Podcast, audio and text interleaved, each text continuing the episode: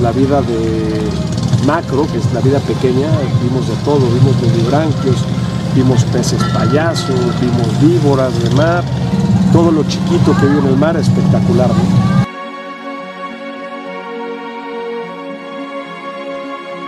Aquí en la isla empezaron los centros de buceo alrededor de hace unos 20 años y desde los 20 años que todo el mundo viene aquí a Malapascua por los tiburones rojos.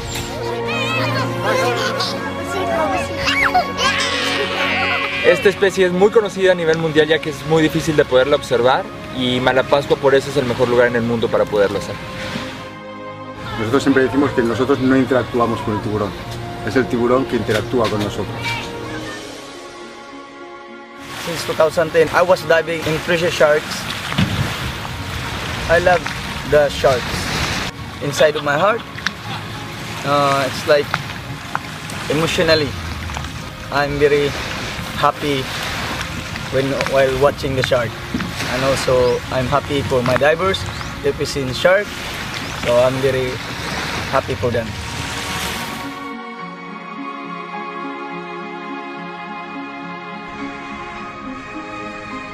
every morning they're gonna go for the sharks. We wanted to see sharks. Sharks very gentle, very friendly, not harming people, that kind of sharks. And it's very close. If they're gonna do circling around, you can get closer and closer and you can stay down there. But you still have more bottom time. We love the sharks, so we want to stay.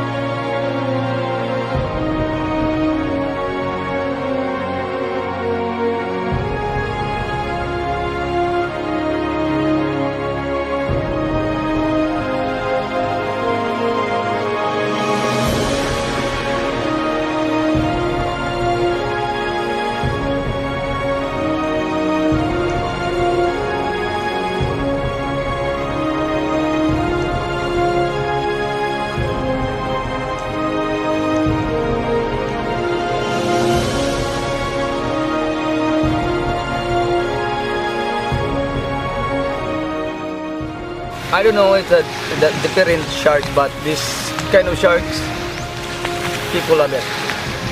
Divers love it. So, so we are very lucky that we have that kind of sharks.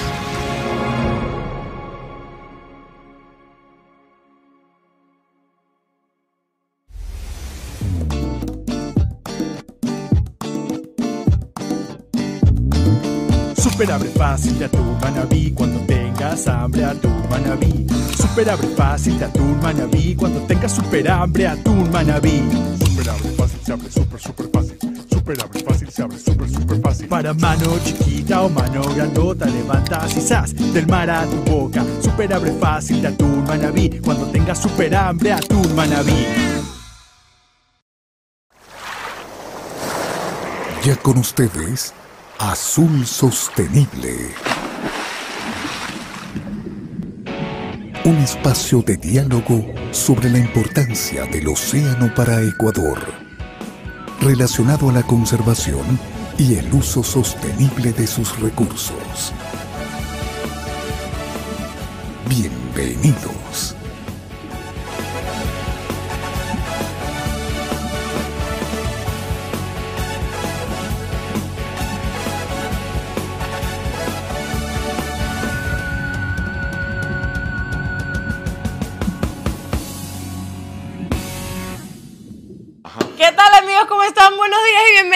Sostenible. Qué bueno estar aquí junto a ustedes. Tenemos que esperar mucho tiempo para estar conectados, pero vale la pena. Sábado a las 9 de la mañana junto a ustedes a través de Facebook y YouTube en vivo y junto al ingeniero que vino con una de mis preferidas. Pues esta, esta es nueva. Ajá. Ah, Ah, pues no te- digo mis preferidas porque apenas lo vi y dije, me gusta esa, no sé si la he visto o no, pero bien linda. es nuevo. Muchas Ay, gracias, ay, mi querida ay, ay. Alondra. Sí, en 2023, comenzando año, pues casi comenzando año, ya estamos mitad de, de- de enero, pero estamos ¿Ah, así, parece mentira, ya van dos semanas del, del primer año, pero aquí estamos con camisa nueva y con ánimos nuevos también, color renovados. nuevo. Con color nuevo, sí, acá.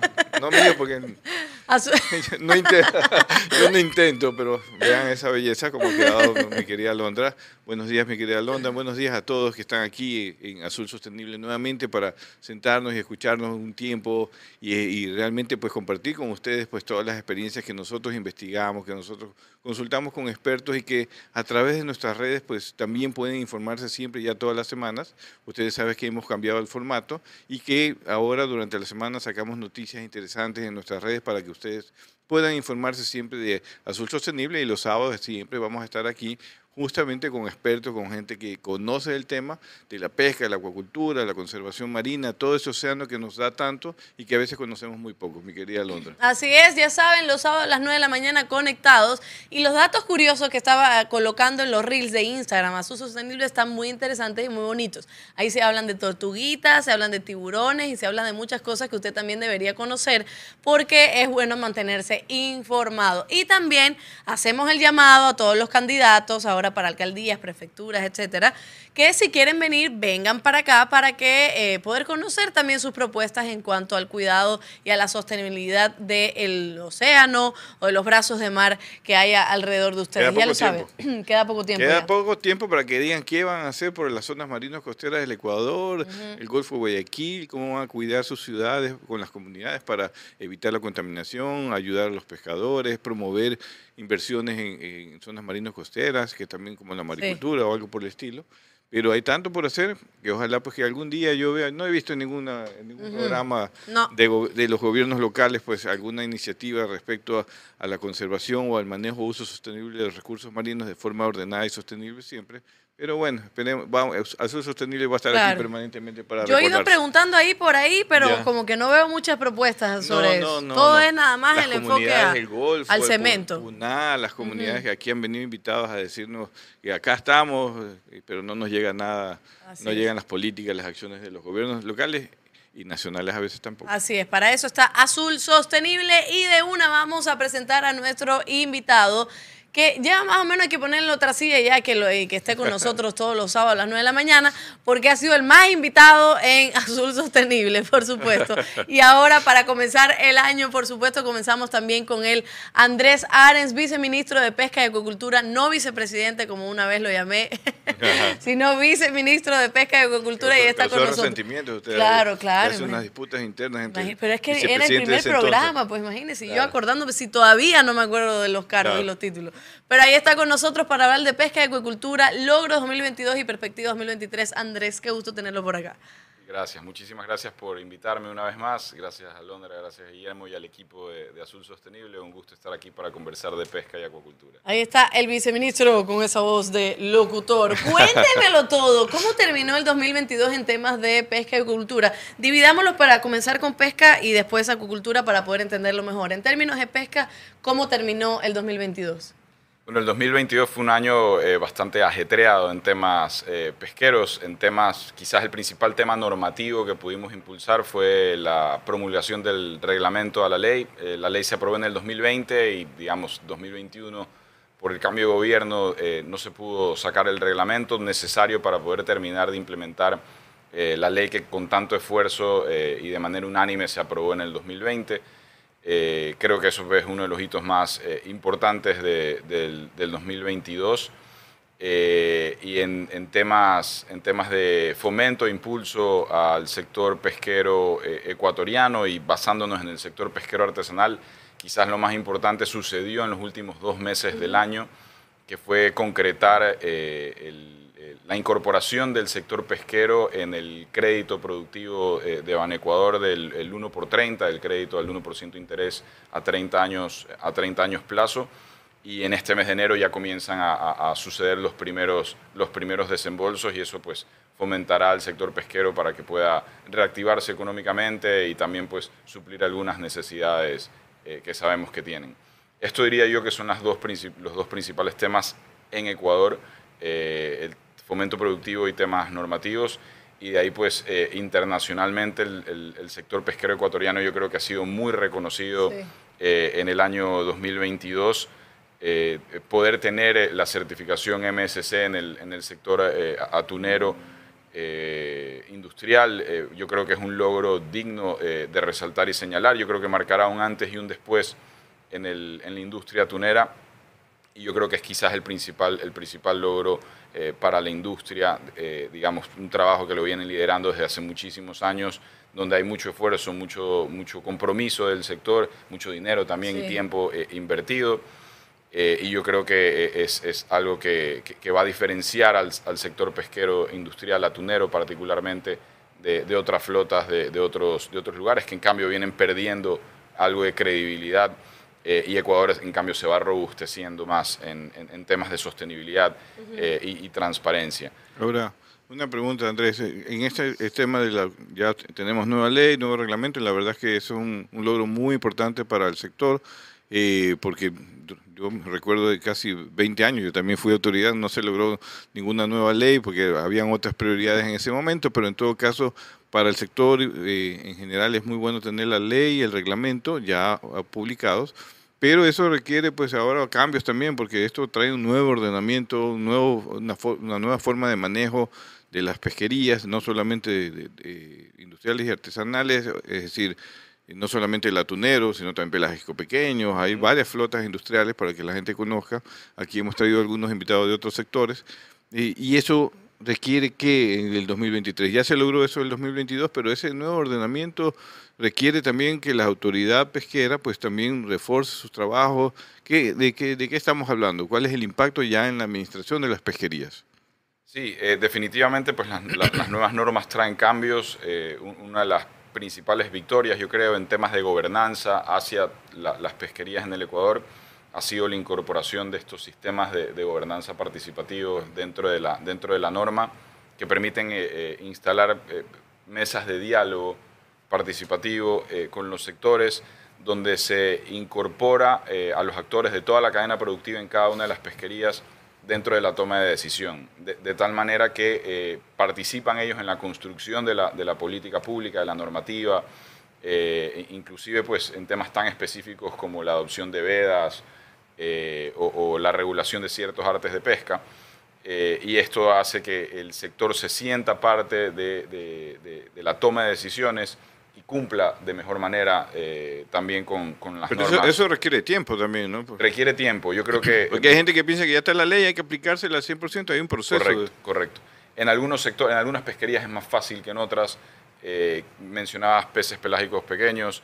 Eh, en esta pesquería, por ejemplo, ya está instalada y hay, y hay, un, y hay una tradición de, de, mesas de diálogo importante en, en para las tomas de decisiones. Entonces, cada vez que hay una veda, que es un tema importante en pelágicos pequeños, porque es una pesquería donde hay eh, un esfuerzo pesquero importante eh, en, el país, y es una pesquería también pues, que sirve, es la, digamos, el, principal ingrediente de la harina, es la harina de pescado para el balanceado, que luego se integra con la cadena de, camarón, que es el principal producto de exportación del país. Entonces, eh, el ejemplo de esta pesquería sirve para otras para otras este pesquerías. Eh, y seguramente, pues, seguramente en este año veremos cómo eh, la pesca polivalente, eh, la pesca de camarón pomá, la pesca, inclusive la de atún, no tiene una mesa de diálogo formalmente instalada, a pesar de que hay una muy buena relación y muy buena comunicación del sector atunero. Solo nos reunimos para la comisión del atún. Correcto, pero hay muchas otras cosas que tratar, Así es. porque es mucho más complejo. Por eso estos mecanismos que están ahora en la ley, en el reglamento, pues tienen su tiempo, pero se los va a ir implementando este año. Correcto. Eh, también ha habido un fortalecimiento. Eh, eh, como saben, pues el tema presupuestario siempre es una limitante. El, diciembre de este año terminó el proyecto de inversión, el, proyecto de inversión que nació en el 2020, pero con mucho criterio, pues la Secretaría Nacional de Planificación eh, y el gobierno ecuatoriano han decidido eh, implementar un nuevo proyecto de inversión con nuevos objetivos. Y dentro de este nuevo proyecto de inversión, uno de los objetivos es fortalecer la gobernanza en todas las pesquerías y esto permite que ahora desde, desde, desde hace pocos días, desde hace menos de 15 días, tengamos nuevo personal en la Dirección de Políticas Pesqueras y Acuícola para poder eh, liderar estas mesas de diálogo y hacerlo en más pesquerías. Abogado.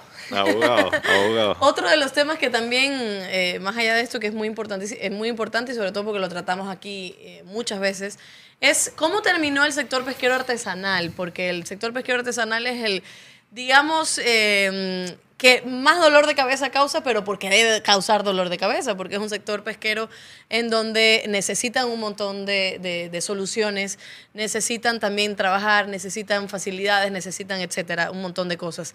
¿Cómo termina em, el viceministerio, el ministerio, en relación con los pescadores artesanales que necesitan tantas cosas? Sí, eh, yo, no creo que, sean un, dolor de cabeza. Definitivamente son los. Un dolor de cabeza bueno, ya. definitivamente. la presidenta de la FENACOPECA.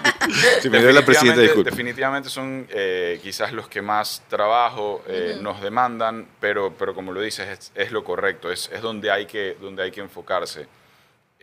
porque hay unas potencialidades increíbles en la pesca artesanal ecuatoriana eh, y también hay eh, muy buenos elementos dentro del sector eh, pesquero como actores activos del, sector pesquero artesanal y se puede, digamos, integrar y, lograr cosas muy buenas si trabajamos juntos el sector público, el sector privado y la sociedad civil a favor de este, de, este gran, de este gran conjunto de personas que es el sector pesquero artesanal. ¿Cómo terminan el, el, el 2022? Yo creo que se trabajó mucho en muchas áreas, eh, se trabajó mucho en el, en el reglamento con ellos. Eh, nos, quedan, nos quedan algunos temas pendientes eh, en normativa que mejorar seguramente con ellos. Van a haber algunos cambios, por ejemplo, a, favor del sector cangrejero. van a haber algunos cambios también en temas de, maricultura para darles alternativas productivas en las épocas de veda y, en general a las caletas pesqueras artesanales. Estamos teniendo muy buenos resultados con los primeros proyectos ya implementados. Eh, como lo decía, el tema del crédito productivo eh, genera no solo expectativas, sino ya genera resultados tangibles. Ya hay créditos preaprobados y comienzan los desembolsos tan pronto eh, llegue el dinero ahora en enero de, de, este nuevo año. Y esto permitirá, estos créditos permitirán desarrollar sus actividades, digamos, con un poco más de holgura y oxígeno y que puedan tomar mejores, mejores decisiones. Definitivamente, obviamente, haciendo una revisión de todo, lo, de todo lo que hemos hecho y de todas las necesidades que tenemos mapeadas, hay algunas cosas que quedan, que quedan pendientes. El tema de seguridad quizás es uno de los temas más importantes, donde eh, hay un trabajo pues, eh, eh, duro, muy duro que, que, hacer, pero digamos, soluciones como el crédito digamos, bajan un poco las necesidades del, sector, porque es un crédito eh, extremadamente blando, eh, donde el costo del dinero es muy, muy bajo y a muy largo plazo y permite suplir de alguna manera a quienes han sido víctimas de la, delincuencia, permiten reemplazar de alguna manera eh, parte o todo de lo, que, de lo que se les han robado en, este caso. Y de ahí, bueno, las mesas de seguridad de la vida humana en el mar siguen adelante y ya hay operativos eh, con, e, que han terminado con éxito en, algunos, en algunas provincias costeras. Y, eh, eh, Andrés, y el otro sector también importante, acuacultura, sobre todo en Camarón. ¿Cómo termina el año? Como ustedes vieron, bueno, sabemos que es un sector que viene creciendo exitosamente. Por ahí hubo una decisión de gobierno sobre el tema combustible que causó de alguna manera algunas diferencias de opiniones, pero se ve que de todas maneras el sector viene creciendo. Allí, ¿cómo también el, gobierno viene apoyando o viene respaldando? Si bien es un sector que desde el punto de vista técnico ellos han desarrollado casi todo su, su proceso de cultivo, eh, con mejoras genéticas, mejores manejos y todo lo que hemos escuchado, pues también el gobierno interviene en apoyo a este sector, porque las exportaciones también se dan gracias al gobierno, hay una facilidad, hay un servicio que se brinda y también pues abrir mercados. ¿Cómo ves tú el sector acuícola en el 2022, cómo terminó y cómo lo ven desde el gobierno? Sí, algo importante que quizás engloba a ambos sectores, este año el las exportaciones por pesca y acuacultura pues, van a terminar en alrededor de 9 mil millones de 9 dólares. mil millones. Eh, quizás superando un poco esa barrera de los 9 mil millones de dólares, de los cuales 7 mil son, de, acuacultura. Eh, entonces, eh, es clarísimo el, crecimiento en el sector. también, pues, mientras más crece el sector, más necesidades tiene y más le cuesta al sector público adaptarse a ese crecimiento. Ser, líderes cuesta. ser, no- no- no- y no solo eso, pues, la capacidad de responder a estos cambios Claro, del sector cuesta público servicios, cuesta es- recursos humanos, recursos es financieros. mucho, es mucho, eh, o sea, es Claro. más fácil cambiar en el sector privado que en el sector público. Y en el sector público, pues a veces nos cuesta seguir el ritmo a un sector que crece pues aceleradísimamente como, como el sector eh, acuícola. Entonces, eh, eh, lo que sí podríamos recalcar en, en este 2022 es que desde la creación de la Subsecretaría de Calidad e Inocuidad, que como sabemos se separó del extinto Instituto Nacional de Pesca, Una ex- que es- decisión excelente, realmente. y que es el laboratorio donde se hacen todas las pruebas de sanidad e inocuidad eh, de- de- del sector acuícola y pesquero para exportación. Eh, o sea, es decir, en el- por ejemplo, en el sector camaronero no hay un lote de camarón que salga del país sin un certificado sanitario. Sin Y eso es, esa es responsabilidad del gobierno. Eso es Para que la gente responsabilidad conozca. y, y sin, y, y- y- y un certificado sanitario que implica varios exámenes de distintas patologías, mancha blanca Claro. y. Sí, porque los mercados te exigen ahora. Cada todo, ¿no? mercado tiene sus exigencias. Los chinos exigen hasta COVID, que a pesar de más, que vino de más, allá, vino de más, allá, unos nos piden a nosotros. Esa es una excelente noticia que ya entra Claro. en este año, pero que fue el trabajo en el 2022, y es que eh, esa, esa exigencia eh, de COVID en, el- en- en- en la aduana china eh, ya está, Ya está depuesta. solventado. Entonces, ahí hay un costo importante que se va a ahorrar el, el sector eh, y, y que puede, pues, de alguna manera compensar otros costos Entiendo. eh, que, que han sido incrementados. Ahora Entiendo. tenemos algunas preguntas que nos van llegando en Facebook y en YouTube, ya que estamos en vivo, vamos a leerlas para, para poder tener respuesta de que tenemos al viceministro y hay que aprovecharlo. La protección social de los pescadores artesanales está en la agenda en, en el gobierno de forma destacada, pregunta Nico. Sí, correcto. Eh, de hecho, hemos tenido reuniones con la OIT, la Organización Internacional del Trabajo, el Ministerio del Trabajo eh, y eh, el personal del IES y estamos planificando una, un- la inclusión de una reforma en alguno de los proyectos de ley que vaya a ingresar pronto en, el, en la Asamblea para poder eh, cubrir de manera adecuada al sector pesquero artesanal, porque sabemos que existe el seguro, el seguro social campesino. Campesino, sí. Pero el seguro social campesino es, está enfocado en las áreas rurales Así es. Claro. del país. Y muchísimas de las caletas pesqueras, por no decir la mayoría, no están en zonas Así es, rurales, así es. sino que están en centros urbanos. Eso ¿ya? ha sido un reclamo permanente del Correcto, sector. y, y- y, digamos, con mucha... y con especial- mucha- Tiene que ser un, un seguro especializado para el pescador artesanal, no solo por su ubicación, pero también por los tipos de accidentes que sufren los pescadores, que es diferente. Correcto, y las al- condiciones al- especiales al- de trabajo también, porque digamos, no, no tienen las mismas jornadas Así. laborales, no tienen, no tienen un montón de ¿Eso se va a incluir en, en un proyecto de ley? Sí, estamos trabajando en la normativa para poder, Ah, para poder eh, ampliar la protección de seguridad social, porque como sabemos es una obligación, Ya, claro. tanto de patronos como trabajadores, de estar afiliados. Así es. Eh, y esto pues presenta un montón de beneficios, no solo el de salud pública, sino también el- los fondos de, de retiro que son tan importantes, ¿no? que nuestros pescadores cumplan eh, su vida laboral eh, y después puedan retirarse de manera justa, después de haber aportado a la sociedad por muchísimos años, bueno. poder retirarse y poder tener una, un- una vejez digna. Por ahí mismo Sí. Nicolás eh, Conil, que es el presidente de la red iberoamericana, nos ve desde España. Un gusto saludarte, Nicolás, gracias por estar siempre en el programa. Pues te pregunta que qué te parece la red iberoamericana de pesca artesanal de pequeña escala que se creó el año pasado y si hay alguna iniciativa en protección de pescadores artesanales frente a la inse- inseguridad, que es el tema, un tema clave también. ¿no? Bueno, yo creo que, eh, digamos, todas estas iniciativas de generar redes entre, dentro de los sectores, eh, eh, dentro de los países y también internacionalmente son, eh, generan muchísimo intercambio positivo. Claro. Porque si bien cada país tiene sus particularidades, muchas veces los problemas se repiten. Y Claro. hay lugares donde ya han tenido éxito algunas medidas eh, que podrían ser implementadas en, en nuestros países. Entonces, estos intercambios yo creo que son muy valiosos.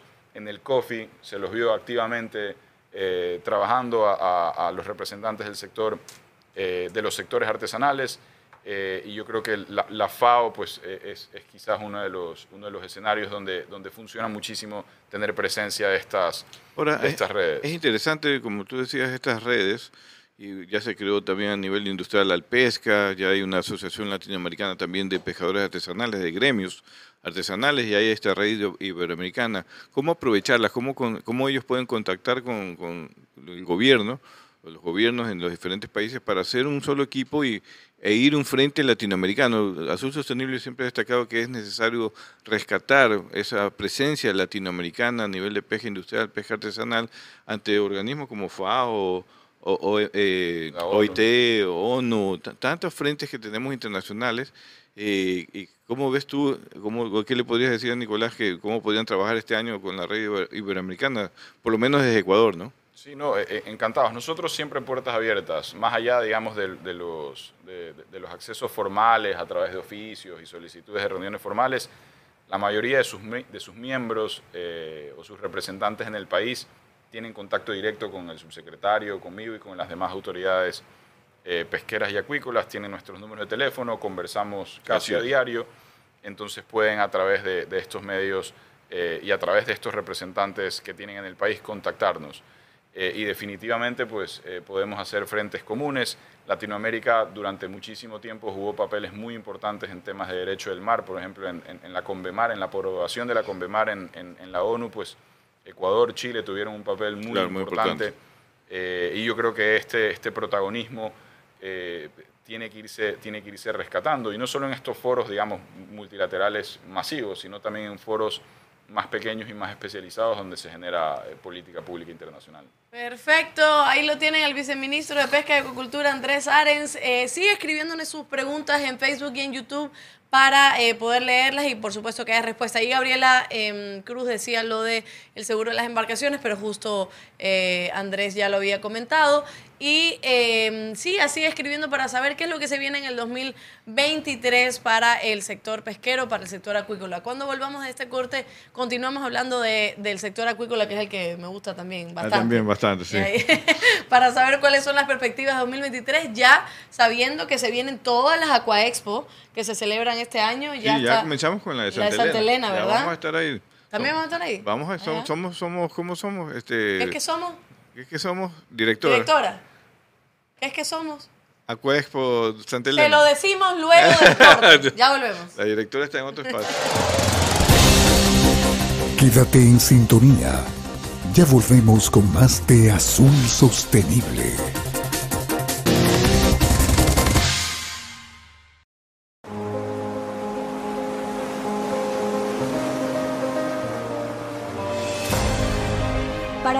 Establecer un marco legal orientado a alcanzar una pesca responsable y sostenible, el Ministerio de Producción, Comercio Exterior, Inversiones y Pesca, a través de la Subsecretaría de Recursos Pesqueros, implementa las medidas del Estado Rector del puerto destinadas a prevenir, desalentar y eliminar la pesca ilegal, no declarada y no reglamentada situación que afecta a escala mundial la sostenibilidad de los recursos. Para conocer a fondo la importancia de combatir esta problemática, es necesario tener claro los conceptos establecidos por la FAO y que han sido adoptados en nuestra normativa.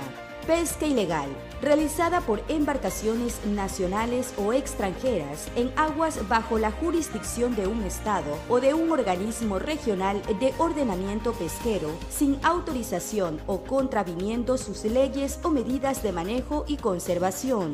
Pesca no declarada. Actividades o recursos que no han sido declarados o no fueron debidamente declarados a la autoridad nacional u organismo regional de ordenamiento competente. Pesca no reglamentada, la que se realiza por embarcaciones sin pabellón en zonas de jurisdicción por una OROP, por buques que no son parte de una OROP o en relación con especies sobre las que no existen medidas aplicables de conservación u ordenación. Las medidas del Estado rector del puerto implica para el país algunas obligaciones, pero ¿a qué nos referimos? Conozcamos.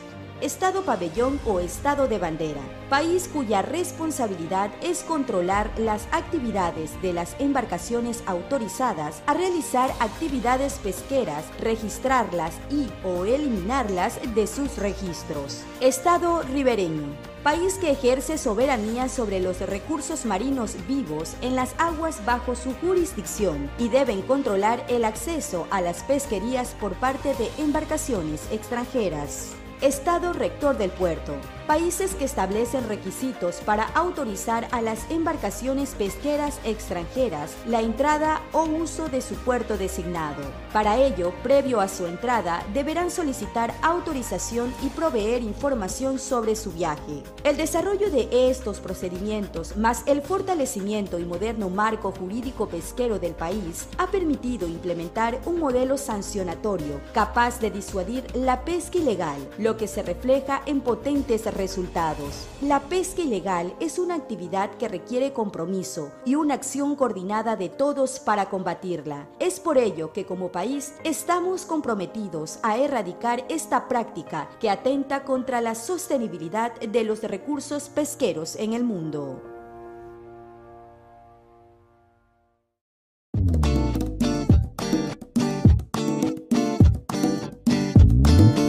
Super abre fácil de atún manabí cuando tengas hambre atún manabí. Super abre fácil de atún manabí cuando tengas super hambre atún manabí. Super abre fácil se abre super super fácil. Super abre fácil se abre super super fácil. Para mano chiquita o mano grandota levantas y del mar a tu boca. Super abre fácil de atún manabí cuando tengas super hambre atún manabí.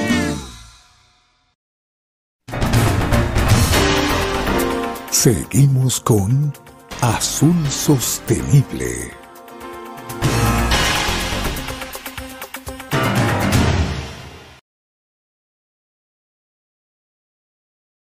Seguimos en Azul Sostenible aquí los sábados a las 9 de la mañana comenzamos nuestro programa y estamos en vivo en Facebook y en YouTube y vamos a leer algunos comentarios que nos han llegado. Marcelo Hidalgo dice, saludos desde Utrecht.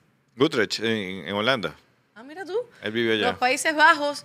Es muy bueno ver la gestión y colaboración de ambos sectores, tanto gobierno como la empresa privada en pesca y acuicultura. Qué bueno que Azul Sostenible llegue Un abrazo, Marcelo. Ya tengo que responderle su correo ya.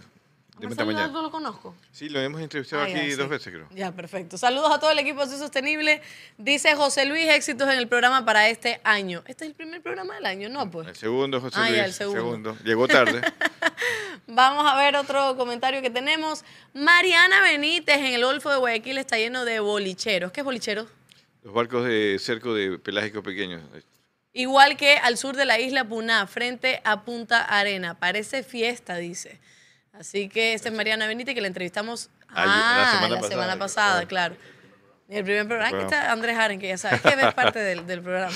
Frickson de la Cruz dice, buenos días al equipo Azul Sostenible. Viceministro, ¿qué más hay que hacer para que control, controlen a los barcos de red de cercos? Siguen faenando hasta, Hasta una, una milla. milla. Ahí estaba alguna de las preguntas. Vamos a ver otras que tenemos. Eh, Ever Ángel dice, señor viceministro, venga a la provincia del Oro a una reunión de trabajo para que vea las problemáticas de nuestra provincia, principalmente los controles son nulos, dice allá en la provincia del Oro. Este año vamos rumbo a la maricultura, dice Gabriela Ah, Cruz. qué bien, presidenta. Qué bien. Para este año, viceministro, debemos realizar el Congreso de Pesca Artesanal. Ahí está. Y- Poniendo la agenda del viceministro. Claro, pues ya Ah, sí. ella está armando todo. Grace Hunda dice, cuando el MISEIP, está bien, Sí, el ministerio, sí. MISEI, Ministerio de... de, eh, no, no está bien. Ministerio de Producción, Comercio, Ah, Inversiones ya, y Pesca. ya. Claro, el ministerio vuelve a tener representación en el Consejo de Gobierno de Galápagos. Desde el 2016 no tenemos representación ni políticas públicas que promuevan la equidad en el uso de los recursos hidrobiológicos de la Reserva Marina de Galápagos en dicho consejo. Pregunta, ¿cuándo el ministerio vuelve a tener representación? No tiene representación en el sector pesquero oficial en el Consejo de Galápagos. O sea, el ministerio, el ministerio no tiene representación allá En el Consejo, así es. Y debería tenerlo. Debería tenerla porque tienen todos los sectores y pesca artesanal es un sector importante en las islas. Gastón Adrián Hurtado dice gracias al viceministro Andrés por el apoyo total para el desarrollo de los proyectos de inversión y un montón de, de restricciones de viceministro, Parece para el agente beneficio- secreto.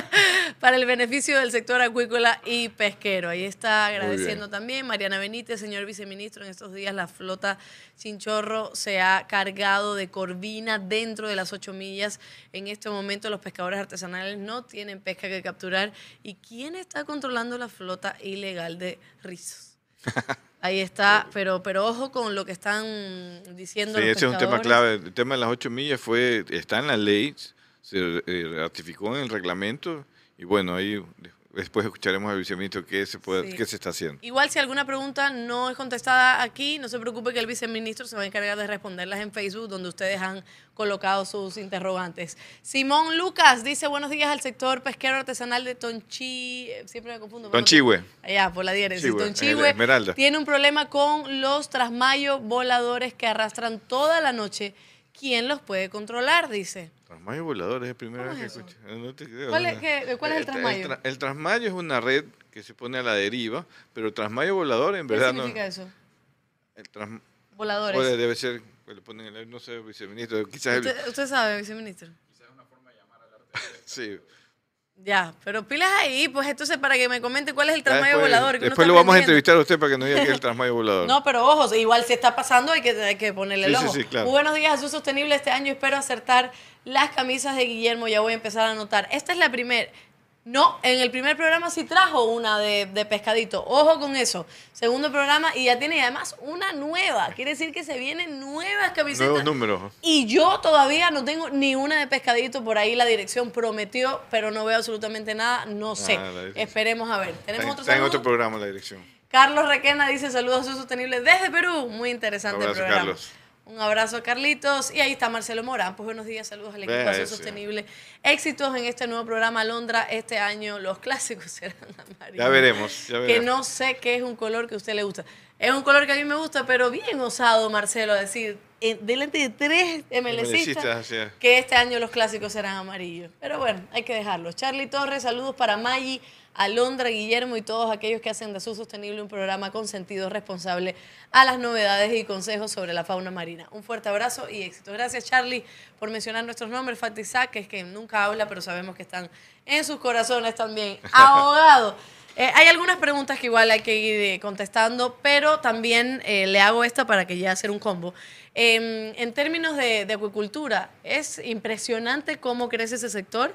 Y si no me equivoco, el año pasado terminó con más de 7 mil millones de... ¿Sí estoy bien? El año pasado, bueno, el 2022 está terminando con 7 mil millones. Sí, estuvo bien, ¿no? Porque antes era 5 mil y creció. Exactamente. O sea, y es un sector que sigue creciendo, que sigue creciendo. Es un ejemplo para muchísimos países y obviamente no hay que negar que, como dicen, que el camarón ecuatoriano es el mejor del Las mundo. expectativas es que siga creciendo. Y sigue 2000. creciendo. ¿Qué, qué, qué plantea también el ministerio para, para apoyar y aportar también a este sector? Sí, eh, eh, tenemos el mejor camarón del mundo, sin lugar a dudas, sin lugar a dudas, y por eso el crecimiento del, del sector. Eh, ¿Qué hemos hecho desde, desde el gobierno? Eh, hemos impulsado a través de un decreto ejecutivo que salió en el, en el 2022 la regularización de, de las camaroneras que no estaban formalizadas. Esto es un clamor del sector desde, desde hace más de una década, eh, que existe una normativa para poder regularizar las zonas de playa y bahía que no tenían pues, su acuerdo ministerial, y esto se ha venido haciendo con muchísimo éxito. Las principales provincias beneficiadas han sido la provincia de, del Oro, eh, la provincia de Manabí, la provincia de Esmeraldas, eh, Guayas y Santa Elena en, en- en menor medida, pero igual eh, todos aquellos acuacultores que tienen su camaronera y que por cualquier razón, porque se venció y no renovaron a tiempo, porque el vencimiento de la, de la concesión justo fue en la época del COVID y no pudieron hacerlo, o por cualquier razón no tienen su acuerdo ministerial formal, legalmente expedido, tienen la oportunidad de hacerlo con un trámite súper ágil, de muy, muy bajo costo, eh, y que les permite pues, ingresar en la cadena formal de, de- comercialización de camarón. Y que esto nos permite a nosotros también tener trazabilidad y asegurar que el camarón que se exporta de Ecuador siga siendo el mejor camarón del mundo. Entonces, el primer tema, el decreto de, de- de regularización que emitió el presidente de la República en el, en el 2022. El segundo tema es eh, que a finales de- del año eh, se puso ya en, en- dentro del, del pipeline de, de cosas que deben salir eh, para el sector camaronero la electrificación camaronera. Y el seguimiento a estos temas, a este tema particular de electrificación camaronera, ya no lo está haciendo el viceministerio, ya no lo hace el ministro Prado, ya no, lo hace directamente el presidente de la República. Entonces, todos los meses tenemos una reunión con el presidente donde el presidente hace seguimiento a los avances para la electrificación camaronera. La electrificación camaronera que va a permitir no solamente cambiar a una energía más limpia, dejar de utilizar eh, combustibles fósiles para generar energía y poder operar, sino también reducir los costos de producción eh, y poder pues eh, tener, incorporar mayor tecnología y de esta manera ser más eficientes en, en- la producción. Esto de alguna manera compensaría Ahora, algunas de las medidas que El año que pasado eh, hubo algunos boatos ahí de eh, los camaroneros pequeños sufrieron con los precios, sufrieron y dijeron, eh, hubo, no sé si al final hubo algún paro o iniciativas de paro. También aquí en el programa Sur Sostenible hablaron algunos eh, dirigentes de, de camaroneros pequeños. Sintiendo que a pesar de todo el éxito de la cadena en general, con estos resultados de exportaciones positivos para el país, al final el pequeño no le está llegando esos beneficios, no están logrando. Allí el gobierno puede hacer algo o, o o armar una mesa de, diálogo para ver qué soluciones en ese, ese camaronero mediano y pequeño que está en la zona rural y creo que el proyecto de electrificación seguramente los va a apoyar a ellos también. Pues, ¿qué otras cosas se podrían hacer para ellos para compensar esos costos en su producción? ¿Tienen algo planificado? Sí, correcto. Estamos justamente en el desarrollo de algunas líneas de crédito para implementar mayor tecnología en los cultivos. ¿Qué es lo que pasa? Eh, aquellos camaroneros pequeños y medianos eh, que no tienen, digamos, eh, de- densidades importantes de siembra por las mismas características de, de sus camaroneras, tienen obviamente pues, un menor número de libras eh, por hectárea, tienen menores rendimientos y digamos a finales del año pasado también hubo un declive, una baja de precios internacionales del camarón que afecta a toda la cadena eh, hacia atrás, desde los laboratorios de larva, los productores de camarón, los comercializadores de insumos, etcétera, etcétera. Eh, y digamos se armó una especie de tormenta perfecta Sí, claro, hubo todo eh, eh, que afecta siempre a los más, A los más pequeños, a los más débiles, vulnerables, los ¿no? más vulnerables, que son pequeños y medianos productores. Entonces, la idea es, eh, con estas líneas de crédito, con eh, el proyecto de electrificación, permitir eh, y, digamos, crear las condiciones para que se pueda in- invertir en tecnología y que puedan los cultivos ser más eficientes. Otra cosa que vamos a impulsar, y ya hablando del 2023 y no tanto del 2022, es nosotros vamos a seguir impulsando en la Asamblea la incorporación de un artículo eh, dentro de la Ley Orgánica de Desarrollo Acuícola y Pesquero que permita a los camaroneros, sobre todo a los pequeños y medianos, titularizar sus camaroneras de zona de playa y bahía. Es decir, que ellos se conviertan en propietarios de, pues de- esto se ha venido de intentando. sus, ¿no? de sus camaroneras y de tal manera que tengan de- en ese bien, en ese bien, Claro, en ese de- activo, en ese, en ese un bien, respaldo. un respaldo para poder acceder a créditos, que es quizás el, el- el- el punto más débil y la pata que le falta. ¿En qué a ley va a ser eso? ¿En qué proyecto de ley? Eh, hay algunos proyectos que Ah, ok. están por, por ingresar, los artículos los tenemos ya redactados desde, desde la ley de inversiones que, que no aprobó la Asamblea en el año pasado y, se, y vamos, eh, o sea, el compromiso del presidente y del gobierno es seguir intentando incorporar este, este articulado Bueno, para a, la, los- a la reforma de Los la amigos, los amigos camaroneros pequeños apoyar a esa iniciativa para que- porque es para ustedes siéntense en la mesa con el viceministro para para poder discutir y, lograr este, este acuerdo es importante. Yo también sé que eso es muy importante para el camaronero pequeño y mediano, tener ese respaldo financiero y esta, esta propiedad de muchos años, pues estamos hablando de un sector camaronero de 30, 40 años, y que ya en esas áreas no se le dé alguna propiedad a ellos, eh, pues me parece que hoy en día no, no, no responde a la realidad. Andrés, algo muy importante, el combate a la pesca ilegal, Ecuador ha, esta- ha destacado a nivel internacional, se viene una reunión de AMER, que es este acuerdo para promover la pesca, eh, para promover, no, para promover el combate a la pesca ilegal, y Ecuador es un actor muy importante. ¿Qué nos puedes contar? Porque ahí Ecuador ha sido un, actor muy importante. Sí, e- e- Ecuador se ha convertido en el líder en la región en la implementación del, de la MERP, que es el Acuerdo de Medidas de Estado Rector del Puerto, que es el principal documento vinculante internacional de lucha contra la pesca ilegal. Eh, ahí hemos llevado la bandera en la región e, e inclusive pues hemos liderado procesos como eh, las eh, medidas voluntarias para controlar trasbordos eh, que, se, que se realizaron y se elaboraron el año pasado en, en Roma, en, en- en- en la FAO. Eh, y, y nosotros vamos a seguir impulsando todas las medidas, todos los, los códigos de conducta que nos lleven hacia, hacia la lucha contra la pesca ilegal. Si bien sabemos que dentro del país hay muchísimas cosas por hacer, veíamos en los comentarios, eh, eh, la- la- las provincias fronterizas siempre son más complejas, por eso en El Oro y en Esmeraldas vemos comentarios de, sobre actividades irregulares. Eh, el control del mar, tenemos 256 mil kilómetros cuadrados de, de- de territorio, o sea, es- es- esa es la tierra del Ecuador, pero tenemos más de un millón de kilómetros cuadrados de espacios marítimos. Entonces, controlar es- esos espacios marítimos es bastante, bastante complejo. Hemos mejorado mucho, sabemos que queda muchísimo por hacer, entonces eh, eh, aceptamos con muchísima humildad comentarios y, como los de Mariana Benítez eh, con respecto al control de la pesca, pero ya poco a poco se van viendo, se van viendo resultados. La nueva ley ponía nueva- nuevas sanciones, sanciones disuasivas que hoy en día ya están en proceso de cobranza y recaudación coactiva, que si no son pagadas vienen otro tipo de medidas en contra ya de las embarcaciones.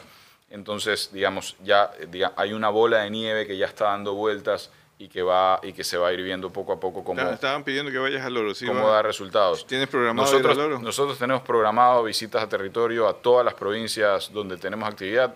Claro, tenemos actividad de, realmente en todas las provincias del Ecuador porque hay maricultura y piscicultura hasta en el oriente. Así, Así que eh, tenemos una agenda de viajes internos muy intensa Así que seguramente estaremos. Ahora, y hablando de la maricultura. no, pero hablando de la maricultura, es que Gabriela decía que este año vamos por la maricultura. ¿Tienen proyectos en ese sentido?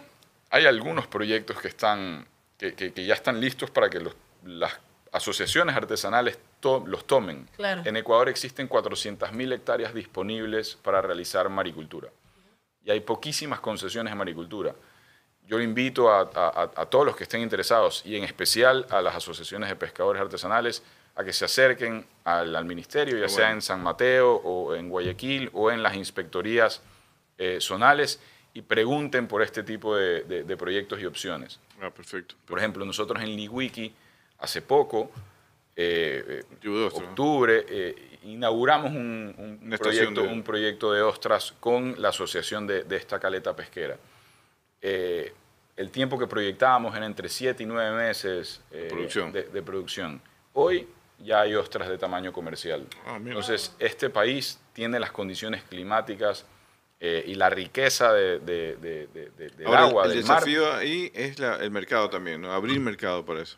Hoy en día existe un mercado. Hoy en día uno va a, la mayoría de restaurantes de, mariscos de, Guayaquil o de Quito o de Manta y uno encuentra, en el menú eh, esta, esta oferta gastronómica.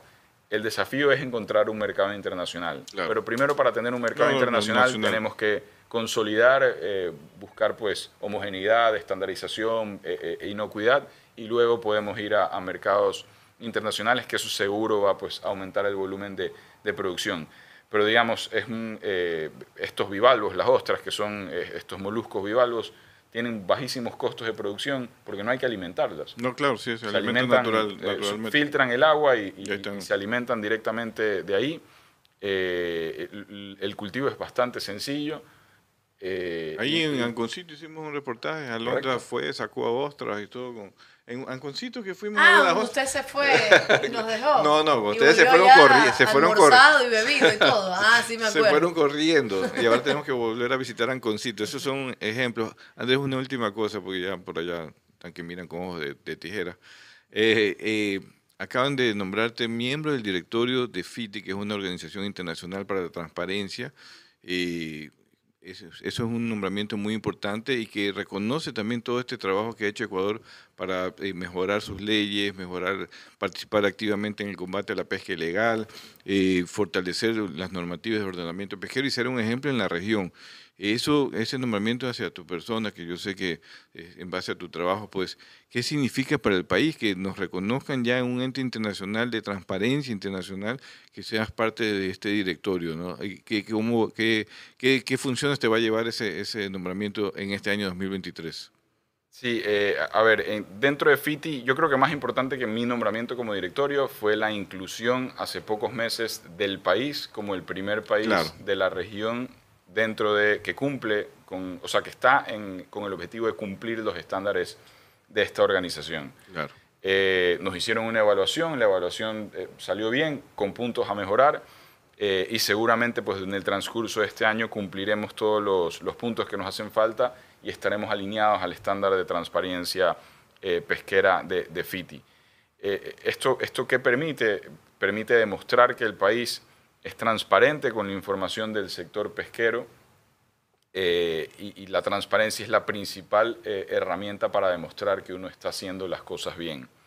Que el sector privado las hace bien, que el sector eh, pesquero artesanal y pesquero industrial hacen las cosas bien. y ser transparente, o sea, además el público puede conocerlo. Porque eso correcto, es la, mejor manera, la, mejor auditoría que hay es poner a disposición del público la información y que sea el público que, la analice, eh, la interprete y, después le sirva para escoger.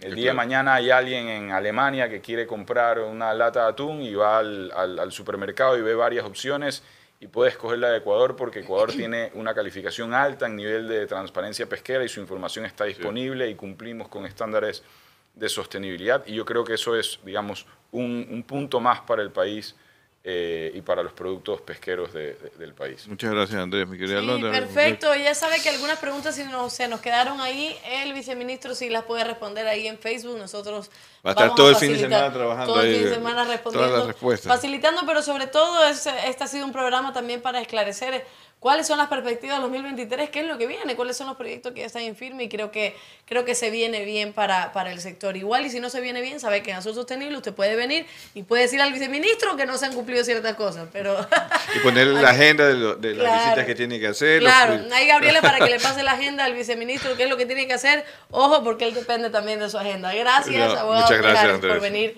y por siempre estar aquí en Azul Sostenible. Gracias a ustedes. Perfecto, ya lo sabe, los sábados a las 9 de la mañana estamos en Facebook y en YouTube en vivo para que usted se conecte, para que haga sus preguntas y para que pueda seguir eh, con nosotros interactuando. Así que, y sigue en nuestras redes sociales porque estamos poniendo datos curiosos y estamos poniendo muchísima información que usted no se puede perder. Así es, mi querida Londra. No quería dejar de despedir el programa sin de expresar mi lamentable eh, mi condolencia a la familia de Javier Rosero, eh, de este personaje que el día de ayer lamentablemente falleció en esta inseguridad que vivimos en nuestro país. eh, porque Javier era también un tecnólogo pesquero que eh, lo conocimos durante mucho tiempo en nuestra trayectoria profesional, ¿no? Expresar condolencias a su familia, exigir al gobierno sin duda que fortalezca rápido la seguridad porque cada vez nos sentimos más inseguros y bueno, a su familia, ese sentido pésame de todos en el sector, todos los profesionales que trabajamos en el sector, todos los que somos parte de, de esta cadena, pues conocíamos a Javier por toda su transparencia, su buen trabajo, su profesionalismo. No éramos amigos eh, muy unidos, pero sí nos conocíamos y nos respetábamos profesionalmente y también a su hermano, en especial también un abrazo de solida- solidaridad y lamentablemente de este eh, triste fallecimiento y de esta forma como fue para, para eh, su familia y para esta ciudad que realmente está viviendo un clima de inseguridad tremendo. Eh, ya haremos una, una esquela de su vida profesional en el próximo programa, yo me voy a encargar para todos los amigos que lo, lo conocieron, pues eh, que nos ayuden a armar su, su trayectoria para poder exponer aquí en Azul Sostenible a un profesional que trabajó siempre por la sostenibilidad de la pesca, mi querida Londra. Así es, ingeniero, me uno a las condolencias y sobre todo eh, al mensaje de que estamos viviendo en mucha inseguridad. Y no es solo una inseguridad, digamos, común, sino que están planificadas, inseguridad, hay sicariatos, hay bandas, etcétera, y esto hay que luchar contra ellos. Lamentablemente siento que nos sentimos de alguna forma algo abandonados y hay que pelear muchísimo para que este 2023 no termine tan desastroso como terminó el 2022. Nos vamos entonces, usted cuídese mucho y nos vemos el próximo sábado a las 9 de la mañana por todas nuestras redes sociales. Conéctese y ya sabe que habrá una latita de encebollado atún manabí y puede desayunar y empezar su fin de semana, pero bien, bien, bien O un sabroso. pescado fresco, o un cangrejo de la pesca artesanal también. Cangrejito. Un cangrejito. Ya dije que voy a volver a comer cangrejo, Eh, pero, pero que cerca del hospital con una pastilla Ya, antes pero- para ver qué pasa. Pero eso en Azul Sostenible, todo eso, directora, Sí, tiene que estar atenta. pilas ahí, porque ya dije este año, porque no puede ser que yo me Vamos esté privando de las cosas clave. ricas de este mundo, entonces por culpa de una alergia cualquiera. Si un alergólogo, si quiere venir conmigo y con todo el equipo de Azul sostenible que esté al lado con alguna inyección, algún medicamento, adelante. Pero creo que sí puedo. Me lo voy a mentalizar. Perfecto, Pilas ahí. Todo va a estar aquí en Azul Sostenible. Nos vemos el próximo sábado. Hasta Chao. pronto, gracias a todos.